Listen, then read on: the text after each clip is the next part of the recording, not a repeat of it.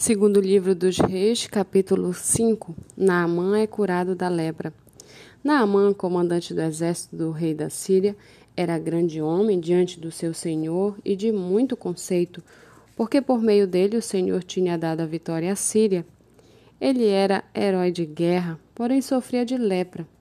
Tropas saíram da Síria e da terra de Israel levaram cativa uma menina que ficou a serviço da mulher de Naamã. Um dia a menina disse à sua senhora: Quem dera o meu senhor estivesse na presença do profeta que está em Samaria, ele o curaria da sua lepra. Então Naamã foi contar isso ao seu senhor, dizendo: Assim e assim falou a jovem que é da terra de Israel. O rei da Síria respondeu: Vá, eu enviarei uma carta ao rei de Israel. Então Naamã partiu e levou consigo trezentos e quarenta quilos de prata, setenta e dois quilos de ouro e dez mudas de roupa Levou também ao rei de Israel a carta que dizia: Tão logo esta carta chegar a você, saiba que eu lhe enviei na mão meu servo para que você o cure da sua lepra.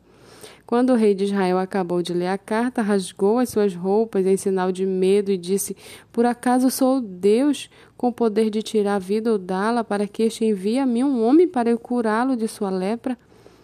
Como vocês podem notar e ver, ele está procurando um pretexto contra mim. Mas quando Eliseu, homem de Deus, ouviu que o rei de Israel havia rasgado as suas roupas, mandou dizer ao rei: Por que o Senhor rasgou as suas roupas? Deixe-o vir a mim, e ele saberá que há profeta em Israel. Então Naamã foi com seus cavalos e os seus carros e parou à porta da casa de Eliseu. Eliseu lhe mandou um mensageiro dizendo: Vá e lave-se sete vezes no Jordão, e, as suas, e a sua carne será restaurada, e você ficará limpo. Mas Naamã ficou indignado e se foi, dizendo: Eu pensava que ele certamente sairia para falar comigo, ficaria em pé, invocaria o nome do Senhor seu Deus, passaria a mão sobre o lugar da lepra e restauraria o leproso. Por acaso não são Abana e Fafá, rios de Damasco, melhores do que todas as águas de Israel? Será que eu não poderia me lavar neles e ficar limpo? Deu meia volta e foi embora muito irritado. Então seus oficiais se aproximaram e lhe disseram: Meu pai, se o profeta tivesse dito alguma coisa difícil, por acaso o senhor não faria? Muito mais agora que ele apenas disse: Lave-se e você ficará limpo. Então Naamã desceu e mergulhou no Jordão sete vezes, conforme a palavra do homem de Deus. E a sua pele se tornou como a pele de uma criança e ficou limpo. Depois ele voltou ao homem de Deus, ele e toda a sua comitiva, Veio, pôs-se diante dele e disse: Eis que agora reconheço que em toda a terra não há Deus a não ser em Israel.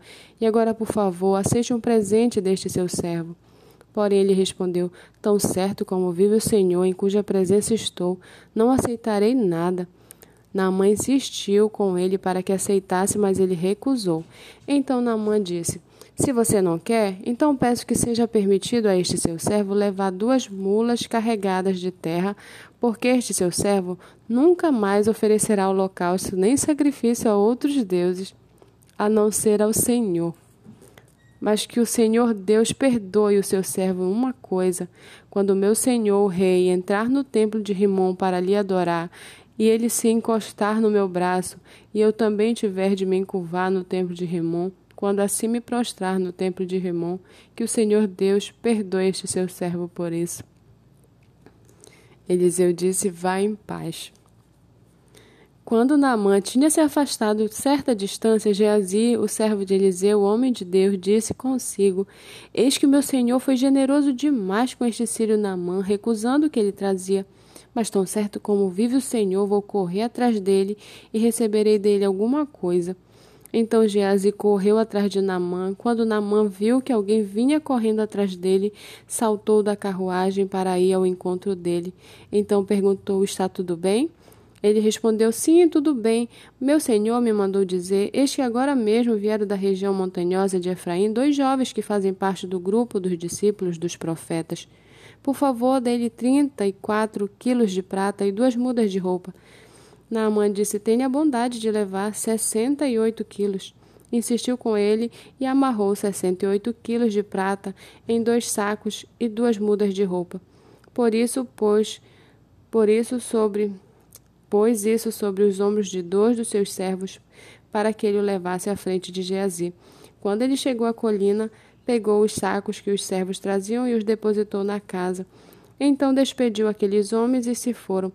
Ele, porém, entrou e se pôs diante do seu senhor. Eliseu perguntou: De onde você vem, Geazi? Ele respondeu: Este seu servo não foi a lugar nenhum. Porém, Eliseu disse: Você acha que eu não estava com você em espírito quando aquele homem voltou da sua carruagem para encontrar-se com você? Será que esta era a ocasião para você aceitar prata e, e aceitar roupas, oliva, olivais e vinhas, ovelhas e bois, servos e servas? Portanto, a lepra de Namã se pegará a você e a sua descendência para sempre. E Geazi saiu da presença de Eliseu, já leproso, branco como a neve.